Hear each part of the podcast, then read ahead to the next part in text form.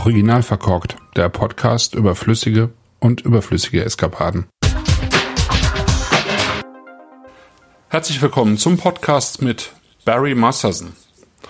Barry ist das Mastermind hinter Kertelreiter Cider Paris aus Schefflens in Baden-Württemberg. Hallo Barry. Hallo Christoph. Barry, du bist Ire, erzeugst aber Cider und Perry in Süddeutschland. Irland verbindet man ja eigentlich äh, eher mit Bier oder noch genauer mit Stout. Und bevor wir darüber sprechen, was du heute so machst, äh, wenn ich das richtig habe, dann hast du selber auch Bier gebraut und warst auch in dieser irischen Kraftbierszene ziemlich aktiv, nicht wahr? Ja, also ganz früher, ich habe immer noch in Irland gewohnt, ähm, habe ich angefangen irgendwann so Bier zu brauen mit meiner beste Kumpel und äh, ja, dann irgendwann war ich auch ein total Biergeek auch mit so einem Bierblog und so. Und ähm, ja, das war ein tolles Hobby, muss ich sagen. Mache ich immer noch, aber nicht so oft wie, wie früher. Ja. Ähm, aber ja, dann irgendwann habe ich so eine Webseite so gegründet, wie ein Forum für, für Hobbybrauer in Irland. Und äh, das hat dann auch weiterentwickelt und äh, ja, geändert. Und jetzt ist das wie, wie Camera in England. Das ist so eine äh, ja, wie eine Verein für, für Biertrinkers. Das ist diese Craft Beer Organization.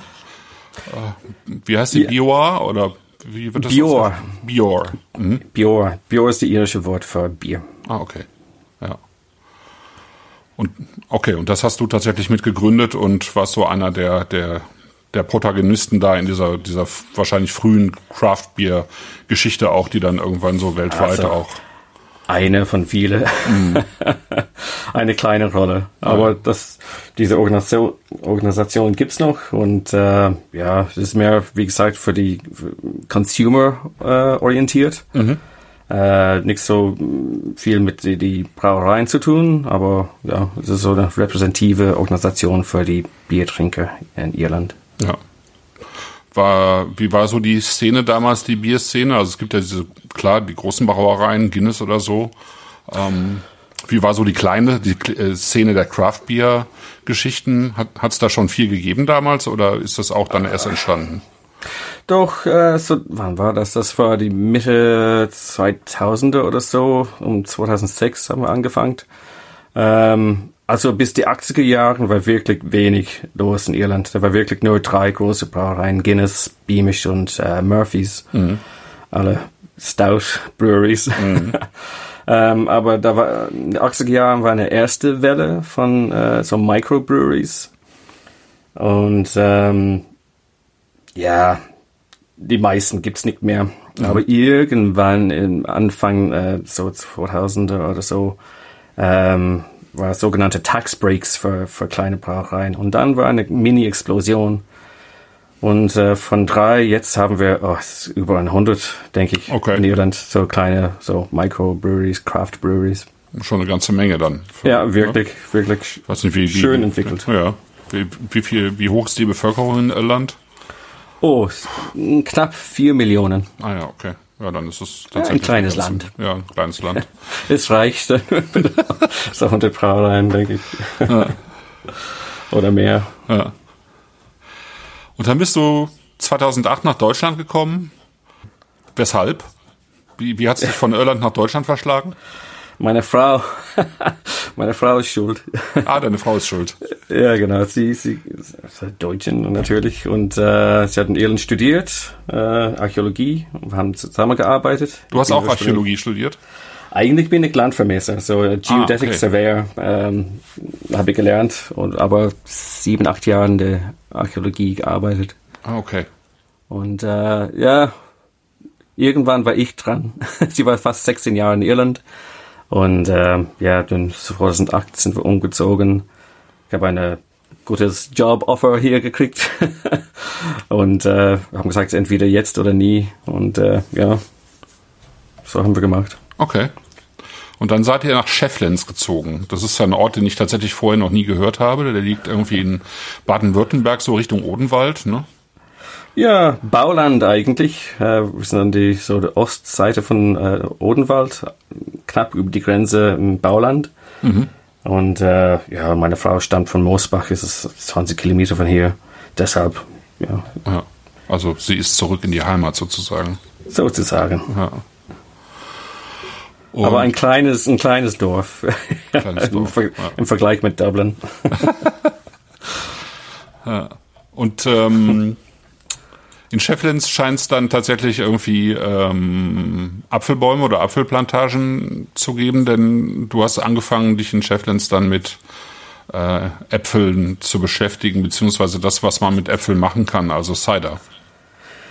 Ja, das war irgendwie aus Versehen. Äh, gibt's genug Obstbäume, ähm, so Süddeutschland ist komplett so von, von Hessen, Nord, Nordbaden bis zum Bodensee gibt's viele Obstbäume. Ja. Äh, und 2012 haben wir so Ernterecht von der Gemeinde ähm, gekauft für 10 Euro für circa 10 Bäume.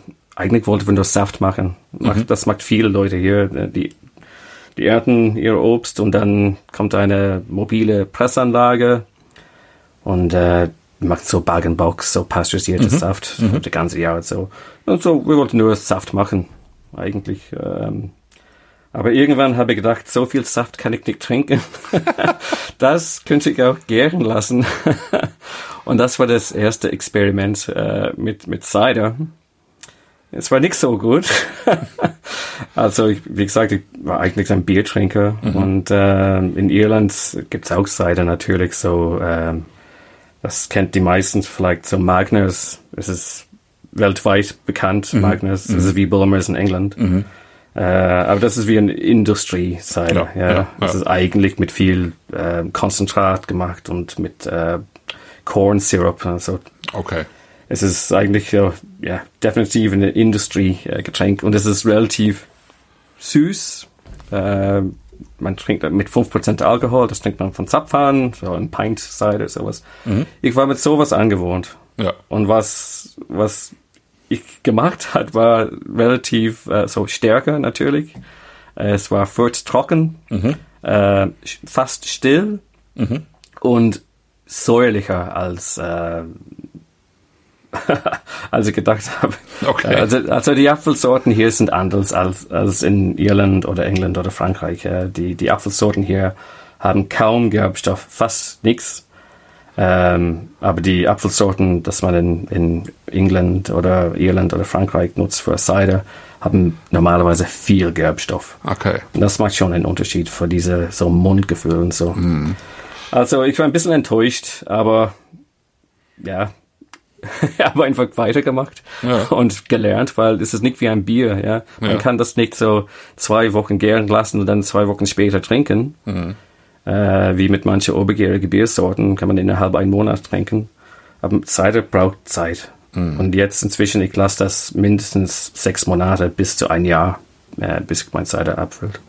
Okay. Bist du dann auf die Suche gegangen nach anderen Apfelsorten? Also es gibt ja im Prinzip die, die Äpfel, die man so isst, so Genussäpfel und dann gibt's ja letztlich auch so Mostäpfel, ne? Also die, die, die kleinen, die normalerweise irgendwie bitterer sind oder mehr Tannin haben. Hast du die da auch oder? Also eigentlich eine gute Mostapfel in Deutschland hat mehr Säure. Ah, Die okay. sind mehr, mehr säuerlich betont. Ähm, gibt's ein paar Sorten, die haben ein bisschen mehr Gerbstoff, also die, die Klassiker wie die rheinische Bohnenapfel oder roter Frescan, ähm, Pomdor oder sowas. Ähm, aber im Vergleich mit äh, so einer Chisel Jersey oder Dabinet aus England, äh, die haben wirklich wenig. es ist alles relativ natürlich. Aber unsere Obstanlage, also Orchard auf, auf Englisch, äh, waren die spät 50er Jahre gepflanzt, also alte Sorten, äh, die damals so ja, geschätzt war. Also dann gibt's so Boskop, äh, Glockenapfel, äh, Cox Orange, äh, Goldpamene, wunderschöne alte Apfelsorten. Ja. Ähm, die sind eigentlich, die meisten sind ähm, Tafeläpfel, kann man sagen. Aber die meisten sind eigentlich super für, für Cider oder Apfelwein geeignet. Und- Aber wir haben auch so Bittenfelder, Sämling und sowas, die, so die klassische äh, gute Mostapfel. Ja, ja, okay. Aber man, man nutzt, was man hat. Ne? Wir haben 150 Bäume inzwischen. Ähm, also, es dauerte eine Weile. Ich habe auch so englische und Fran französische ähm, Cider-Apfelsorten gepflanzt. Okay. Aber das dauert noch ein paar Jahre, bis, bis die irgendwas ertragen. Ja. Das, das reicht für eine Pressgang zumindest. Das heißt, das, was du jetzt an Äpfeln nutzt, ist, äh, steht das dann in eben in so alten Apfel ähm, oder sind das äh, richtige richtige Apfelplantagen, die die ähm, dafür? Ja, also Plantage würde ich nicht sagen. Äh, die sind schon so Halbstammbäume, kein Hochstamm leider, aber rund um Schefflens haben wir auch viele Hochstammbäume, aber die meisten sind dann Mostbirnensorten. So mein Lieblingsthema. Äh, Ja. die, die sind große Bäume bis zu 14, 16 Meter hoch, so bis zu 200 Jahre alt. Ähm, aber die Apfelbäume durch der Flurbereinigung war viel weg und dann haben die, wie gesagt, in den spät 50er Jahren dann so diese ja, Obstanlagen gepflanzt äh, mit Halbstammbäume. Ah, okay. Ja. Also es ist nicht wie die moderne Plantagen, die sind Buschbäume, relativ klein, einfacher zu, zum Ernten und äh, zum Pflegen. Aber diese alte Bäume mit, mit äh, 60 Jahre alt oder wir haben auch ältere rundum. Ähm, ja, das ist ein bisschen Arbeit, sowas zu ernten. ja. Aber schönes Obst. Wie war jetzt so dieser Jahrgang? Also wie ähm, wie haben die sich dieses Jahr entwickelt? Äh, nicht so gut wie erwartet, muss ich sagen. Ähm, also es war relativ heiß. Also die letzte fünf Jahre war relativ heiß, außer 21. Es war ein bisschen kühler. Und äh, wir haben ein bisschen Regen im Juli gehabt. Das war einfach zu wenig, zu spät. Und äh, da haben viele Äpfel, aber die sind wirklich früh runtergefallen. Also August haben die angefangen. Und normalerweise ernten wir ab Ende September durch bis Ende November mit manchen Sorten, aber dieses Jahr die Hälfte war im September schon runter. Okay. Ähm, Das heißt, wir kriegen dann tatsächlich zu wenig Wasser und werfen dann die, die Früchte ab, ja? ja, wenn die so unter Stress sind, dann werfen die ab. Ja. Ja. Letztes Jahr haben wir gar kein Obst gehabt, so gar keine Äpfel auf jeden Fall. Die, die Bäume haben gar nicht geblüht und, äh, und 21, ja, 21 war wirklich, wirklich trocken und es war genau so, äh, so ein Jahr. Wir haben viel Obst gehabt, aber die Bäume hatten so viel Stress gehabt, das war alles so vier Wochen früher als normal. Aber so ist das die letzten fünf Jahre. Ja, der Klimawandel geht auch an den Obstplantagen nicht äh, spurlos vorbei. Ja, absolut. Ja. Das heißt aber auch, also du machst das ja im Nebenerwerb, ne? Wenn ich das richtig Ja. hab, dann Ja, genau. Ich habe ein, ein, ein echtes Job. also das ist eine, ich sage immer eine, eine Hobby außer Kontrolle. Aber wir haben eine, eine landwirtschaftliche Nebenbetrieb. Betrieb. okay. also wenn wir machen so 3.000, 4.000 Liter pro Jahr, das reicht mir. Ja. So viel Platz habe ich nicht im Keller. Du hast es vorhin schon angesprochen. Du hast dann angefangen mit äh, Äpfeln, aber die richtig große Leidenschaft hast du entwickelt für Birnenbäume. Das ist ja noch, noch ein bisschen komplizierter, glaube ich, einfach weil die, die Birnenbäume noch anfälliger sind für Probleme und, und ja auch irgendwie es Jahrzehnte dauert, bis sie Früchte tragen. Aber du Ja. hast da bei dir in der Ecke einfach äh, einiges entdeckt an alten Birnenbäumen, die, die du dann auch nutzen kannst. Ja? Ja, wir haben wirklich Glück hier in Süddeutschland, weil ich denke, überall gibt's äh, große alte Mostbirnenbäume. Also wenn man guckt, die sind wirklich überall. Das habe ich erst mit meinem Hund entdeckt. ich bin äh, durch die Countryside gelaufen. Also was ist das? Warum stehen so viele Birnenbäume hier? Ja. Und, ähm, und die sind riesig. Ähm, die stehen lang da. Und niemand nutzt die mehr. So, äh, ich habe mich immer ge- gewundert, warum sind die da? Und die meisten sagen, naja, das ist zum Schnaps zu machen. Oder es ist auch wirklich traditionell hier, äh, so in Baden-Württemberg auf jeden Fall. Wenn man Most presst, so Apfelmost, dann schmeißt man so ein, ein Eimer oder zwei Birnen dazu. Ja, und wegen, wegen der Gerbstoff, es hilft, Ja. hilft mit, so, es klärt der, der Most und es bringt mehr Struktur und es ist wirklich was Feines. Aber diese Birnenmost oder Birnenwein oder Perry auf Englisch gab's schon lang, wirklich. Es ist schon eine alte äh, Getränkssorte, aber es ist in Deutschland fast verschwunden. Genau, das ist auch das, was mich tatsächlich äh, besonders interessiert. Du hast dich ja irgendwie sehr intensiv damit beschäftigt, eigentlich mit der Geschichte der Birne äh, oder mit der Geschichte des Birnenweins oder eben des Perry. Jetzt über die ganzen Länder hinweg auch, also England natürlich im Speziellen oder UK oder Großbritannien und äh, äh, aber auch Deutschland. Österreich hat ja eine ganz lange Birnenweintradition eigentlich auch, bis vor wenigen Jahren auch gehabt. Die Schweiz war auch ähm, sehr berühmt eigentlich für, für die Birne. Also was ist die Geschichte und warum hat das aufgehört? Ja, also momentan gibt's drei Regionen, wo es noch lebt. Ja. Also du hast äh, England äh, genannt, so genauer zu sein, the West Counties, mhm. Gloucestershire, äh, Worcestershire und Herefordshire. Das ist wirklich bekannt für, für Perry. Mhm. Und dann in Frankreich, äh, in der Normandie, Domfront zum Beispiel. Und dann natürlich die Mostviertel in Österreich. Ja. Da lebt das noch. In der Schweiz war das wirklich, wie du gesagt hast, das war wirklich eine große Thema vor 700 Jahren. also von Mittelalterzeit mindestens bis zu circa 1850. Mhm. Äh, die haben anscheinend das beste Birnenwein die Welt gemacht damals. Es war exportiert. Dann irgendwann, die Mitte 19. Jahrhundert, haben das, hat das ein bisschen gewechselt in die Richtung so Schnapsbrennen. Und dann, ja, zwischen, wann war das? 1950 und 1975 war eine große Aktion zu dieser Umstellung von Obstbau in der Schweiz der Grund war Modernisieren und äh, anscheinend auch so Alkoholismus war ein Problem. Okay. Und äh, ja, es ist eine lange Geschichte, aber kurz gemacht, äh, zwischen 1950 und 7, äh, 75 haben die 11 Millionen Bäume umgemacht. Allein in der neue, Schweiz? In der Schweiz, nur in der Schweiz. Wahnsinn. Und die meisten in der Thurgau und St. Gallen.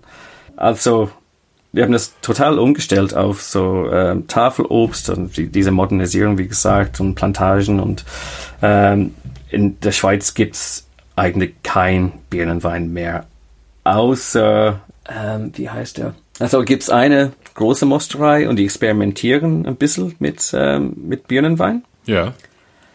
Ähm, aber sonst gibt's wirklich nichts mehr in der Schweiz. Das ist wirklich tragisch. Es gibt diese Cidre, Cidrerie La Vulcaine, oder nicht? Die machen so. Äh, ja, genau. Ja. Aber er ist jetzt nach Frankreich umgezogen. Ach nein. Okay. ja, in der Domfront tatsächlich. Aha. ja. ja. Das hatte ja. ich noch nicht mitbekommen. Weil die, die machen, also die machen ja auch sehr schöne Sachen. Also nicht immer, also es ist nicht immer so ganz beständig, finde ich, äh, von der Qualität her. Aber die sauren Sachen sind dann auch äh, richtig gut. Ja, Jacques äh, Pires oder wie er heißt, ja. ja. Ja, ich denke, Vulkan gibt's noch, aber sein, ja, sein Headquarters ist jetzt in äh, Domfront. Okay. Und es gab ja in, in der Schweiz gab es diese diese Thurgauer Birne, glaube ich, ne? Das war sozusagen diese berühmte Birne, ähm, die von der Schweiz aus auch tatsächlich wie wie Wein eigentlich exportiert worden ist, auch in andere Länder, ne? Ja, genau. Also eigentlich heißt das äh, Bergler Birne. Mhm. Ähm, aber die Engländer haben über diese, diese Birnenwein äh, in das 17. Jahrhundert geschrieben. Die haben gesagt, das war das beste Birnenwein die Welt. So, the most superlative Perry the world has seen, haben die geschrieben. Mhm. Äh, und die haben das nur als Turgovian Pear genannt. Die haben nicht gesagt, was für eine Birne das war. Okay. Und dann, äh, das hat, äh, so der Jim Chapman äh, ist der Manager oder ehemaliger Manager von the National Perry Pear Center mhm. äh, in äh, Gloucestershire. Ja. Hat mich angeschrieben, hat gesagt, kennst du diese Turgovian Pear? Nein, aber gibt es ein paar Birnen, die haben Synonyme, äh, Thurgauer Birne, so der Schweizer Wasserbirne zum Beispiel, Suli Birne, ja. Aber die war alle zu jung.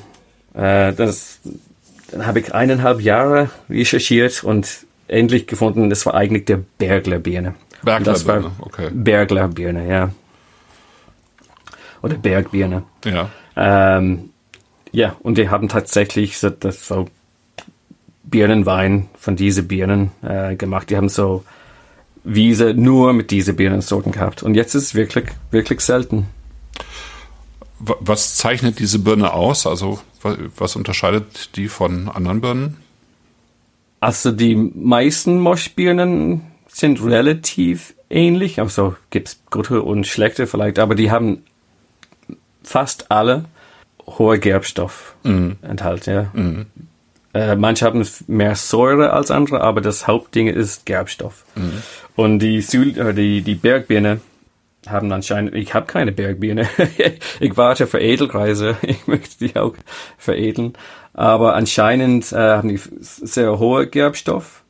Äh, Säure ist mittelhoch sozusagen. Und damals haben die so empfehlt, dass man soll äh, nach der Ernte die Birnen ein paar Wochen lagern, bevor man die presst, presst äh, dass die, die Gerbstoff nicht zu hoch ist. Ja. Mhm. Und das macht man oft mit, mit, äh, mit Peri Pears oder Moschbirnen. Aber die meisten gute Moschbirnen haben wirklich sehr viel Gerbstoff. Und anscheinend sind die Bergbirne genauso eine. Okay. Ich habe die nie probiert, so ich ja. kann nicht genau sagen. ja. Aber vielleicht, vielleicht in sieben Jahren kann ich, kann ich mehr, mehr sagen. Das heißt, du hast auch vor, die selber anzupflanzen? Ah, absolut. Ja, ja, ja. Weißt du, wie, äh, wie diese Weine damals entstanden sind? Also die sind ja auch gerne mal mit, mit Weinen, also mit Traubenwein verglichen worden und ähm, auch auf sozusagen gelobt worden, dass sie das gleiche oder sogar teilweise ein höheres Niveau gehabt haben als, als Traubenweine. Waren das damals sehr süße äh, Weine? Das, das würde ich nicht sagen. Also gibt's äh, so, ja, in der 17. Jahrhundert, also von der 16. Jahrhundert bis zu mindestens der 17. Jahrhundert haben die zwei Sorten gemacht mit die Bergbirne.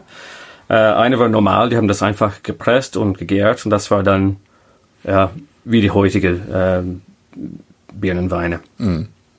Aber die haben eine zweite Variante gemacht und das habe ich dieses Jahr tatsächlich gemacht mit einer anderen Birnensorten. Dann haben das Saft, äh, das Saft gekocht. Okay. Bis ein Drittel abgedämmt war. Mhm. Also dann hat das Zucker war so konzentriert sozusagen. Mhm. Also wie wenn man so früher so ähm, Apfelkraut gemacht hat, ja. Ja, ja. Saft kochen, bis, ja. bis, ein, bis man einen Sirup hat. Ja. Aber nicht so weit. ja. ja, ja. Ähm, aber das hat genug Zucker, dann dass äh, irgendwann hört der Hefe aus zu gären und dann bleibt mehr Restzucker. Aber die meisten Birnenweine haben immer ein bisschen Restzucker im Vergleich mit Cider, also trockene Cider. Apfelsaft gärt, bis es absolut trocken ist. Aber die Birnen haben mehr oder weniger Sorbitol, das ist eine unvergehrbare Zuckerart. Mhm. Und deshalb gibt es manchmal ein bisschen mehr, ja, süß würde ich nicht sagen, so eine, aber eine trockene Birnenwein ist nicht ganz trocken. Mhm. Okay. Und das hilft eigentlich. Ja. Ein bisschen, ein bisschen Restzucker mit äh, hoher Gerbstoff ist eine gute, gute Kombination, finde ich. Ja, ja. Säure, Restzucker, Gerbstoff. Ja. Ähm, wie, wie, vergehren Birnen? Also vergehren die anders als, als Äpfel ähm, durch, mit, mit diesen hohen Tanninen? Ähm, oder ist es eigentlich gleich? Also ist also die haben ja, die konnten ja damals äh, alle natürlich nur mit mit natürlich vorkommenden Hefen vergehren, während man heute natürlich mit äh, auch mit Zuchthäfen vergehren kann. Ist es ist es kompliziert mhm. das, das Birnenvergehren oder läuft das ganz gut? Ja, also Birnen haben ja öfter mehr Probleme. Ähm, die, ach, empfindlich würde ich sagen, die sind relativ robust, aber ähm, das Gärprozess kann auch anders laufen. Also mit den Ciders, ja, pressen, gären lassen. Normalerweise läuft das, das ist alles wunderschön. Sechs Monate später oder ein Jahr später abfüllen. Sehr schön. Mhm. Äh, mit die äh, Peri Pears oder die, die Moschbirnen mit äh, hoher Gerbstoff, dann gibt's manchmal andere Probleme. Also, die haben so viel Gerbstoff manchmal. Äh, so meine erste Perry, das war wirklich wunderschön. Ich habe das gegärt und dann nach drei, vier Monaten habe ich das Fass geöffnet und es war glasklar. Mhm. Absolut perfekt. Ich hab, das ist eine schöne Farbe. Es war fast eine Roséfarbe. Mhm. Das habe ich dann abgefüllt und dann einen Monat später war das wie eine, ich weiß nicht, wie das heißt auf Deutsch, so ein Snow Globe. ja, diese so Glaskugeln, ah, was man ah, schüttelt okay, mit, mit, mit Schneeflocken drin. Ja, ja okay.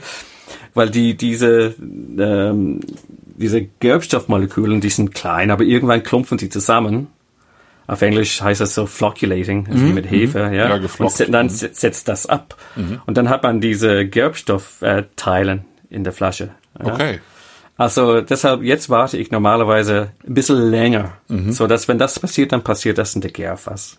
Eine zweite Problem, also mit, mit Natur ähm, Perry, äh, so wild vergorene Perry, habe ich auch ein paar Mal gemacht. Ähm, gibt es ein zweites Risiko, also mit, mit Wein wie Chardonnay zum Beispiel, gibt es diese Malolactic Fermentation, also die, diese Milchsäuregärung. Genau? Milchsäuregärung, genau. Perfekt, super. Äh, mit Apfelwein, das ist auch super, weil ja, Äpfel haben natürlich Apfelsäure, so Malic Acid, und das wandelt dann nach Milchsäure. Das ist angenehmer und weicher. Das Genau. ist alles wunderschön. Ja. Äh, mit Birnen, Birnen haben nur ein wenig ähm, Apfelsäure, Malic Acid, aber die haben viel ähm, Zitronensäure. Ah, und die kann man nicht einfach umwandeln in, in Nee, also Ja. das gleiche Prozess, diese Malolactic Fermentation, diese gan- k- genau dieser Prozess äh, wandelt Zitronensäure nach Essigsäure. Ah, okay. Und das ist nicht schön. Das ist nicht schön. Obwohl es, äh, obwohl kein Lacto, äh, so kein Acetobacter drin ist, gibt's dann eine leichtes Touch, wenn man kein Glück hat, gibt's eine leichte Touch Balsamico oder so. Manche, manche Leute trinken das gern. Ich nicht.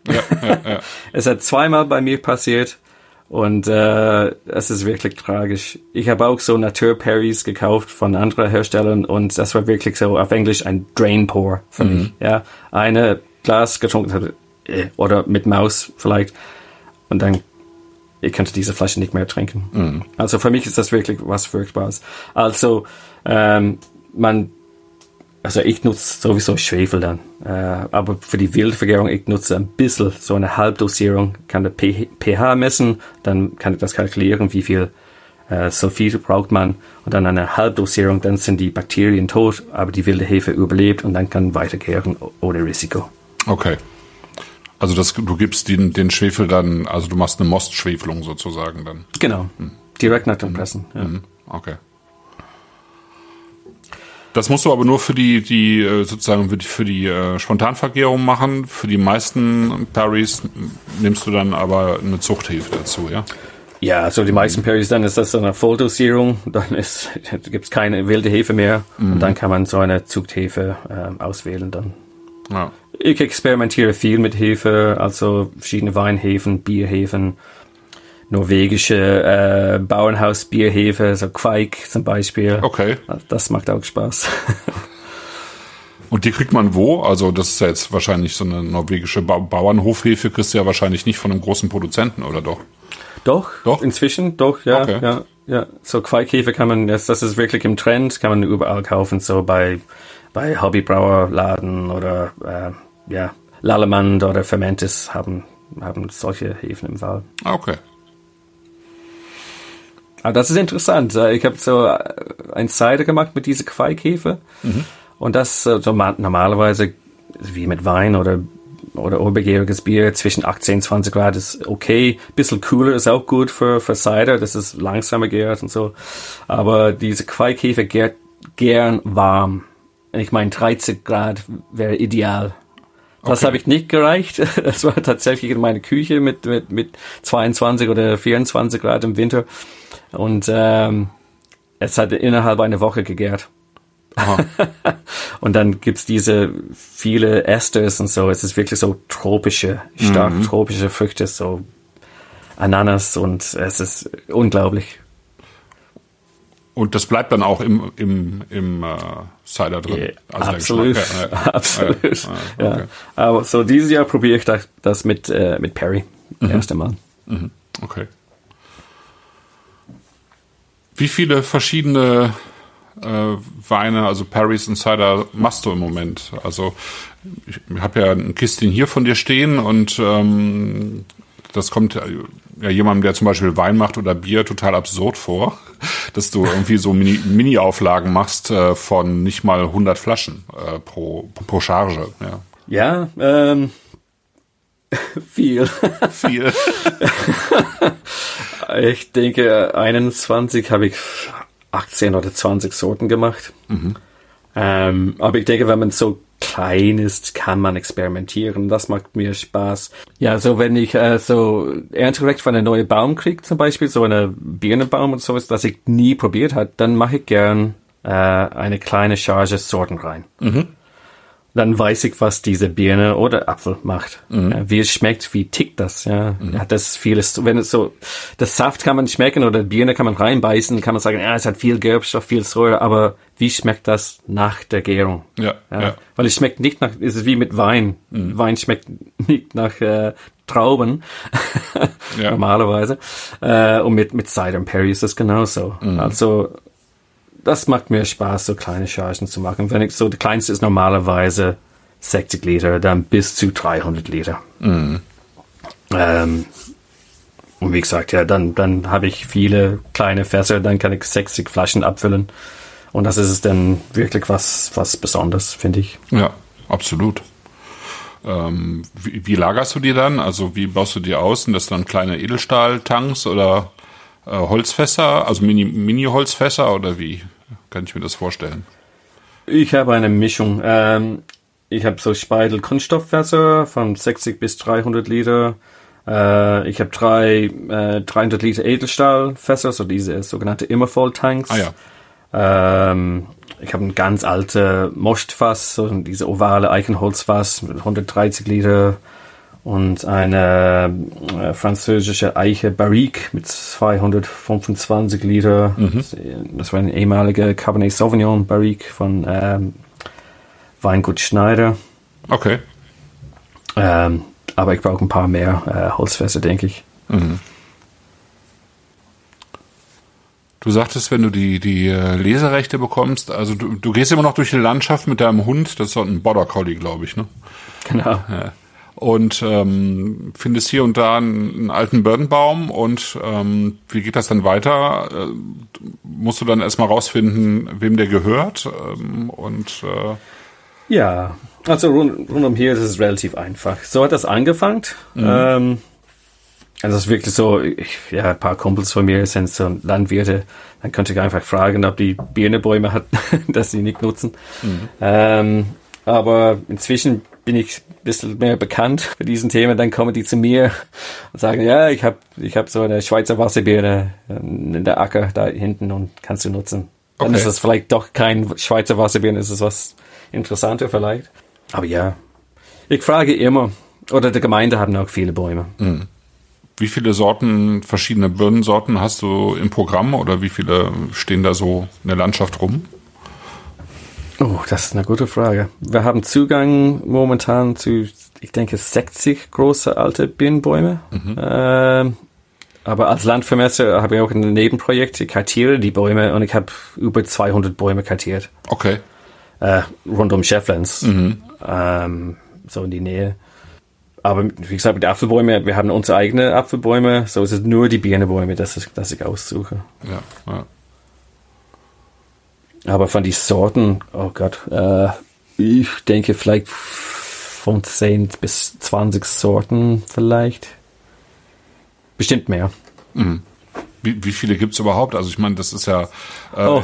also in den letzten Jahren, also ich meine, mit der mit dieser ganzen ja, Standardisierung, EU-Standardisierung hat man ja normalerweise, wenn man auf den Wochenmarkt geht oder noch schlimmer im, ähm, im Lebensmitteleinzelhandel, dann hat man ja vielleicht noch drei, vier Sorten, wenn man Glück hat, fünf, sechs. Aber ähm, und das so sind natürlich alles Tafelbirnen äh, und keine Mossbirnen. Ja, ähm. Aber wenn man mal so ein bisschen schaut, dann gibt's ja Dutzende, wenn nicht Hunderte von Sorten. Ne? Hunderte, ja, mindestens, Hunderte. mindestens Hunderte. Also in Deutschland allein meine ich. Ja, genau. Also weltweit so als Moschbieren bestimmt über 1000. Also mit, mit Apfelsorten Tausende, wirklich. Mhm, mhm. ähm, und von die Tafelbirnen auch in die Tausends. Sehr viel. Ja. Also ich denke, der Schweizer Leine hat so, ich weiß nicht, fünf bis 800 Sorten gehabt damals. Und wie, weißt du, wie viel es davon noch gibt? Also wenn du sagst, das sind 11 Millionen Bäume. Also ähm, Bäume war weg, ja.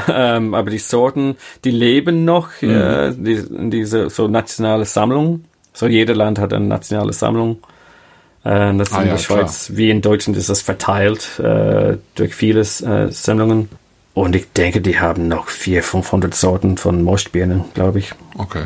Also genau, es gibt in Irland gibt es auch den Armagh Orchards Trust oder die Irish Seed Savers Association, ne? die, genau. die sich mit solchen historischen Sorten auch beschäftigt in Irland. Genau, ja.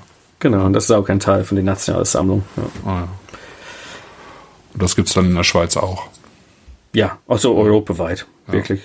Ähm, Aber wenn du jetzt tatsächlich selber ähm, solche Reiser neu einpflanzt, dann brauchst du eine Birne ja wie lange braucht die? 15 Jahre, bis die, bis die ordentlich ausgewachsen ist? Es kommt an, so mit der Hochstammbäume, ja, mindestens 15 Jahre mhm. normalerweise. Äh, Halbstamm ein bisschen kürzer und dann kann man auch so Buschbäume, auch die Alterssorten auf äh, so diese schwach wachsende Unterlagen veredeln. Äh, und dann hat man Obst innerhalb ja, drei bis fünf Jahren vielleicht. Aber dann braucht man viele Bäume. Ja, eben. Ja, also ich, ich veredel normalerweise Hochstamm und Halbstamm mhm. ähm, für die für die Apfel- und Sorten.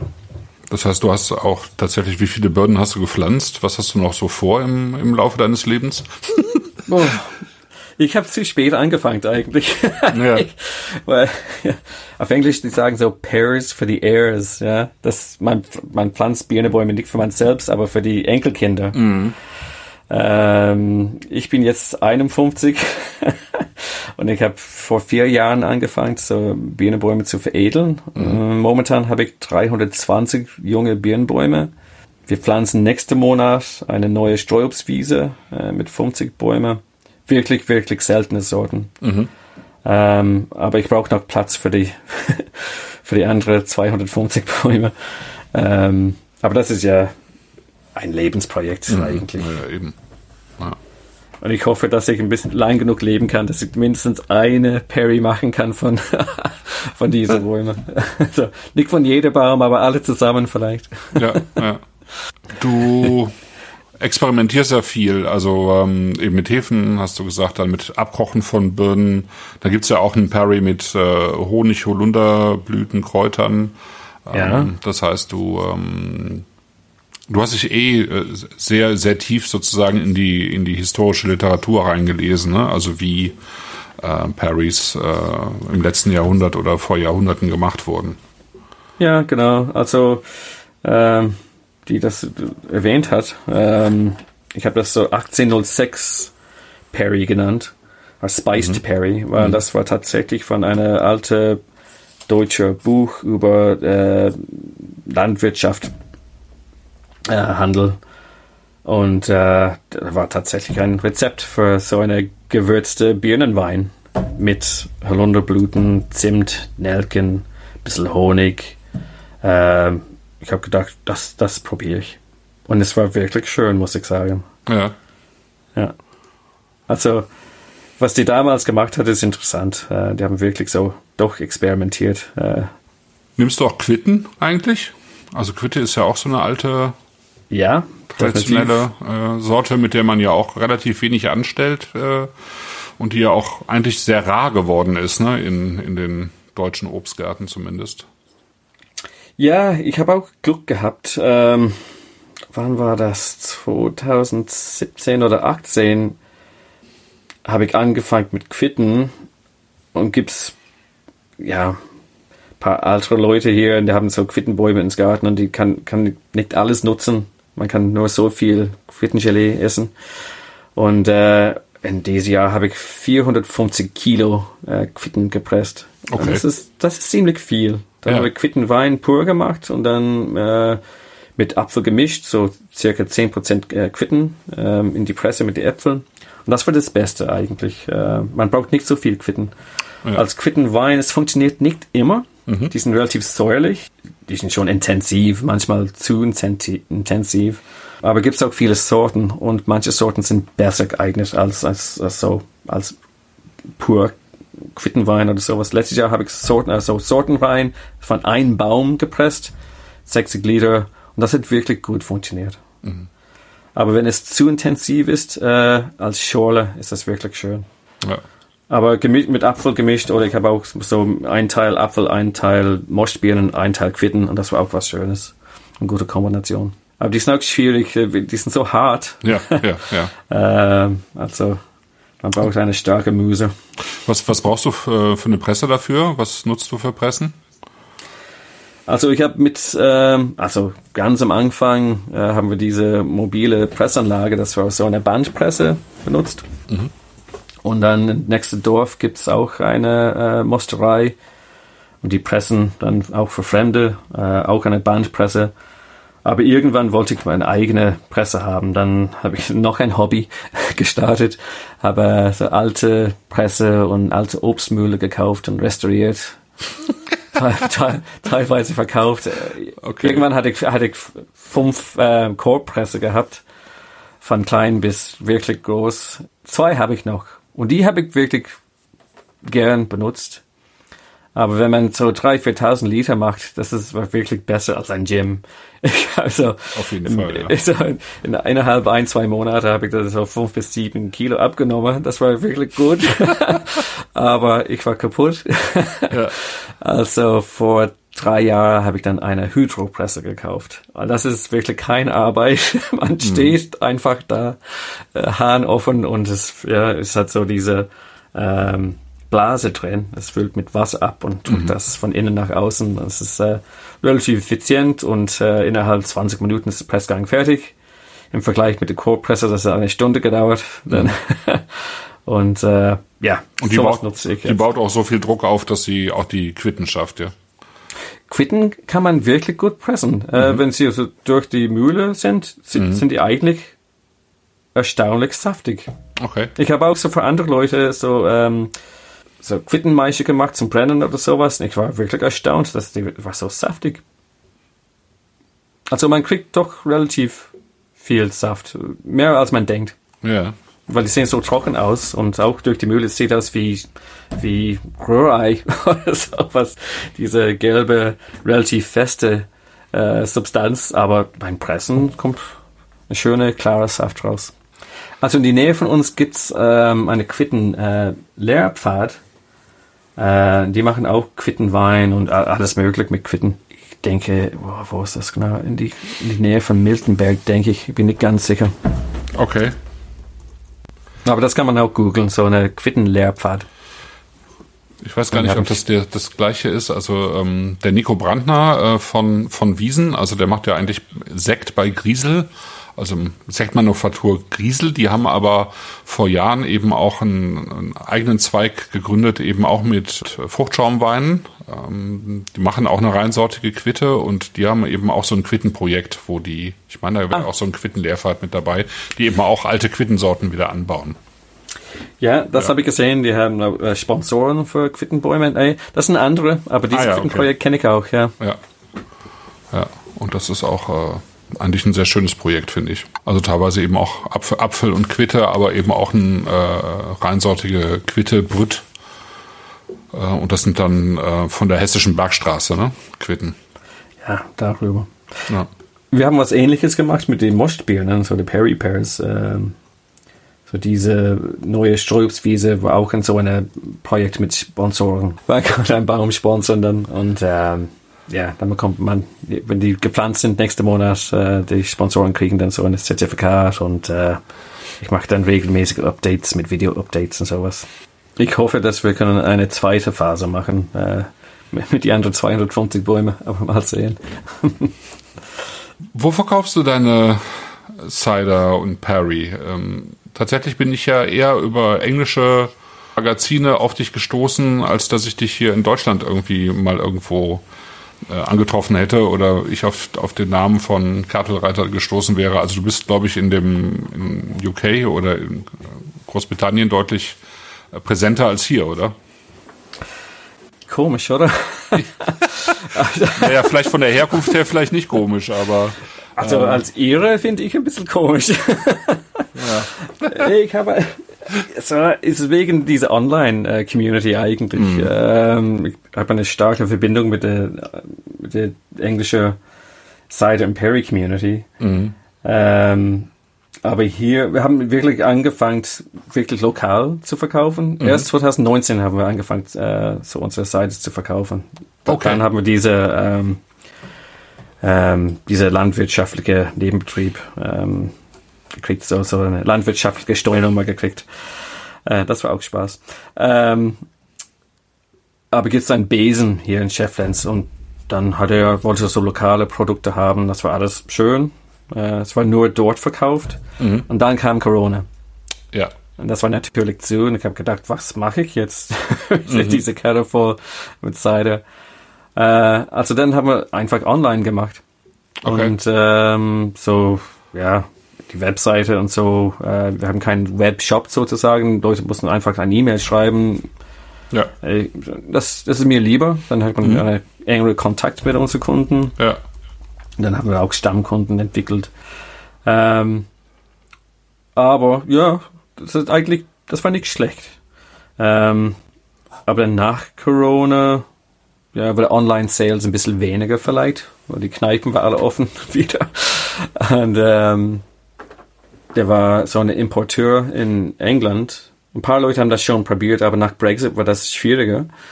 Äh, aber ein großer Bierimporteur, James Clay Sons, ähm, hat mich angeschrieben, hat gesagt, ja, wir haben gesehen, was du machst, gefällt uns. Und die haben nie äh, Cider äh, importiert. Also das war eine Probe. Und Okay. dann, ja, wir haben zwei Paletten importiert. Und äh, ja, das machen wir bestimmt wieder. Aber es wäre mir lieber, äh, eigentlich mehr in Deutschland zu verkaufen, auch in Läden und so. Aber vielleicht kommt, vielleicht kommt was äh, vor Weihnachten äh, in die Frankfurt-Region. Das ist ja auch eine äh, Region, in der viel Apfelwein getrunken wird eigentlich. Wobei das Ja. natürlich wieder eine andere Art von Apfelwein ist. Ja, Ne? Wie unterscheidet sich das eigentlich so? Deutscher Apfelwein, englischer, normannischer? Es gibt ja, gibt den ja auch in Spanien. Sidra. Ja, Sidra. Also für mich ist das alles Cider, kann man sagen. Das ist alles äh, vergorener Apfelsaft. Ähm, das Hauptunterschied für mich ähm, sind die Apfelsorten.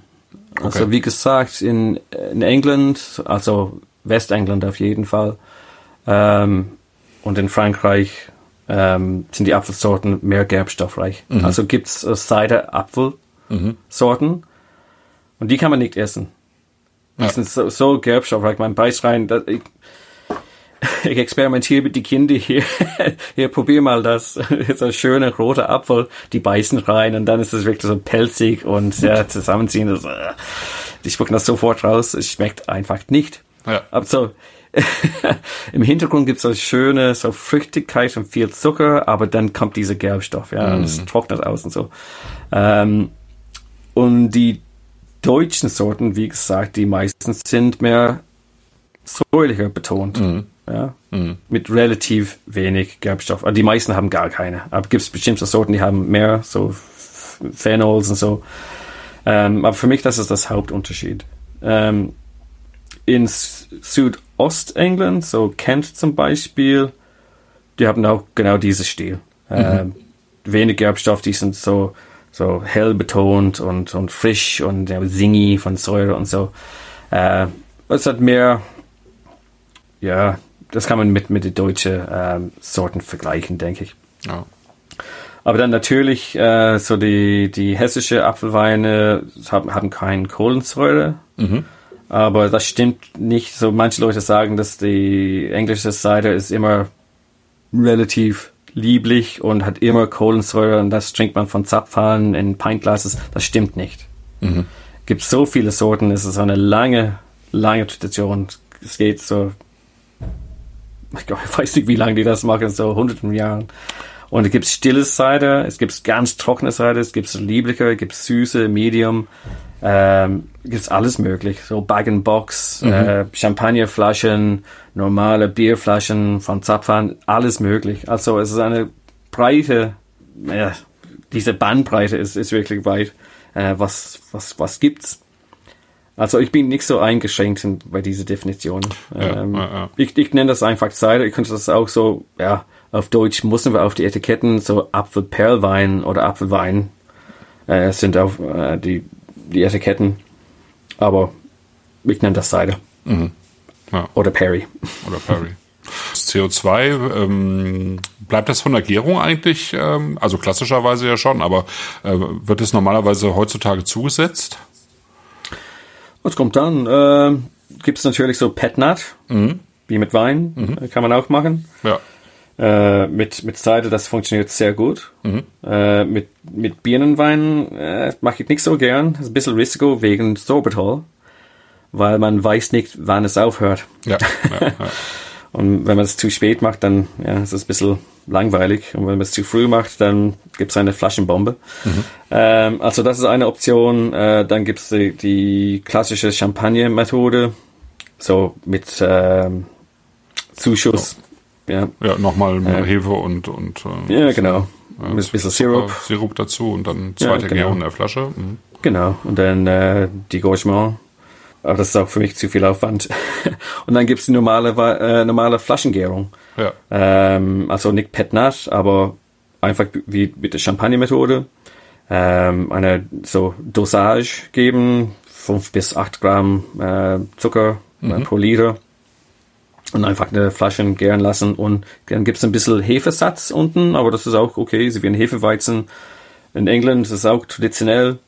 Oder ja, dann gibt's äh, ja, Charmant und sowas.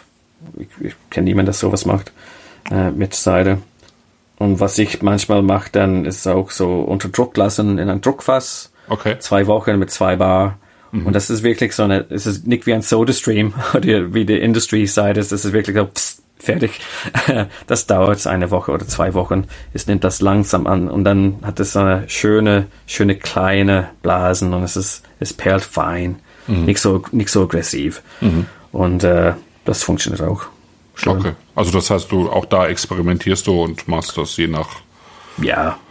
Ja. Es kommt an, so wie gesagt mit den Parries, das nutze ich gern, weil dann bleibt das relativ stabil und es endet nicht. Ja, wenn, ich, wenn ich weiß, wie das momentan schmeckt, dann kann ich sagen, okay, so will ich das haben. Ja, ja. Äh, weil wenn es weitergeht in eine Flasche, auch mit so Champagnerhefe, so EC 1118 oder so, das ist relativ neutral, es soll nicht ändern. Äh, aber gibt es immer ein, ein kleines Risiko. Ja. Aber manchmal schmeckt das auch besser nach einer Flaschengärung. Ja. Mit äh, Galaxy Rise hast du irgendwie so äh, zwei Sachen miteinander verbunden. Äh, du hast einmal den Cider und dann hast den aber ähm, Hopfen gestopft. Nennt man das Dry Hopped? Also, Ja. ne, Genau. ja. Also Dry Hopping oder Hopfenstoffen kennt man vom Bier natürlich. Das wird äh, häufiger benutzt. Das Ja. ist auch was Schönes. Ähm, dann gibt es ein paar Hersteller, die machen das ständig. So Blackstock in Österreich. Äh, er macht so viele Produkte mit Hopfen. So Ciders. Äh, das ist auch interessant. Ich habe wirklich von Anfang an experimentiert. Natürlich mit meiner Bierbrauen äh, so Ja. Geschichte ähm, habe ich gern experimentiert mit Hopfen. Manchmal funktioniert das nicht so gut, weil eine trockene Cider ist halt so, dieser Körper fehlt vielleicht. Manche Hopfensorten sind ein bisschen aggressiv. Die amerikanische Hopfen zum Beispiel haben viel so Geschmack von Zitronen oder äh, Grapefruit-Geschmack oder sowas, ja, Citric Fruit oder so. Manchmal funktioniert das nicht so gut mit so säulicher Apfelwein, aber manchmal schon. Man muss experimentieren. Aber Ja. ich habe so mein Lieblingshopfen und ich denke Galaxy ist eine schöne Hopfen. Es bringt so auch so eine tropische Früchtegeschmack Ja. dazu und ist wirklich erfrischend.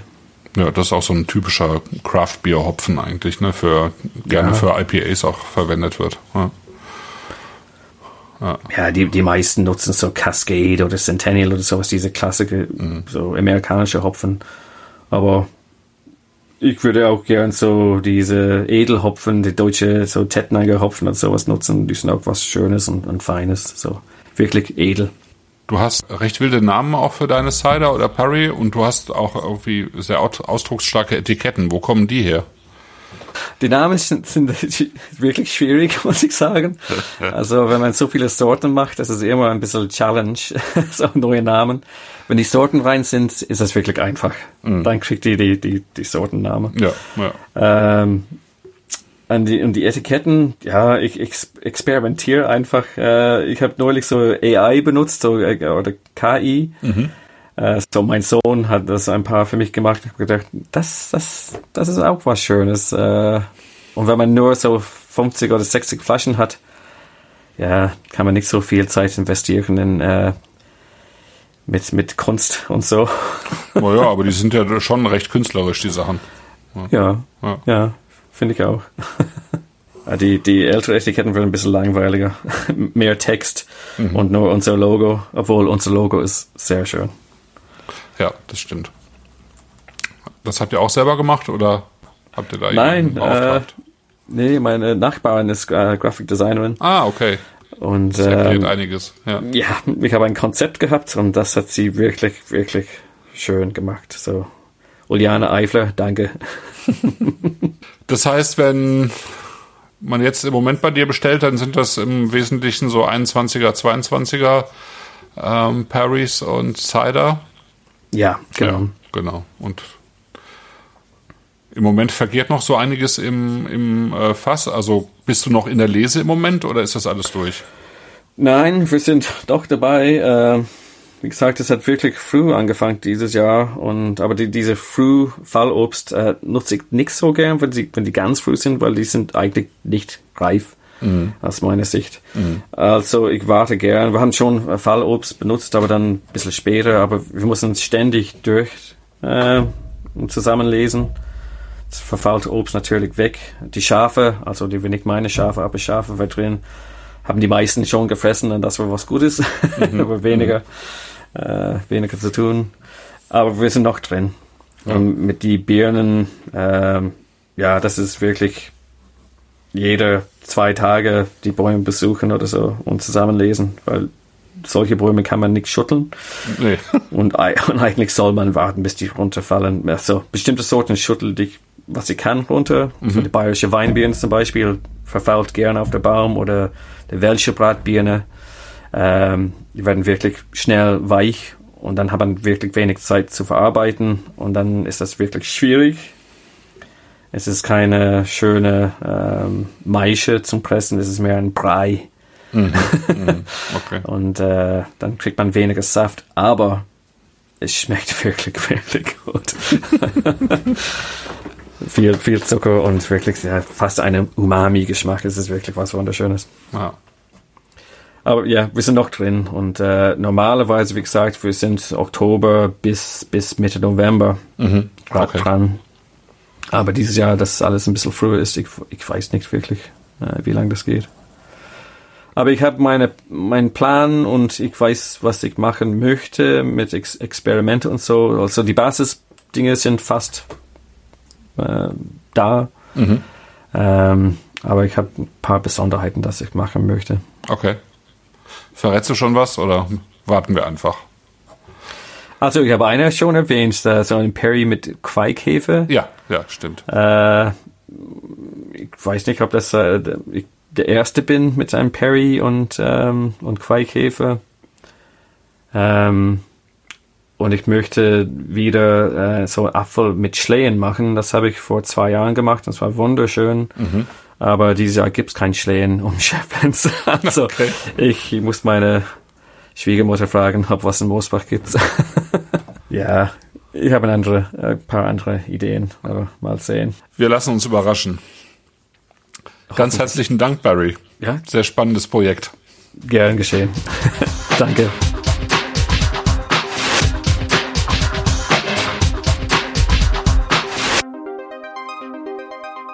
Original verkorkt, der Podcast über flüssige und überflüssige Eskapaden.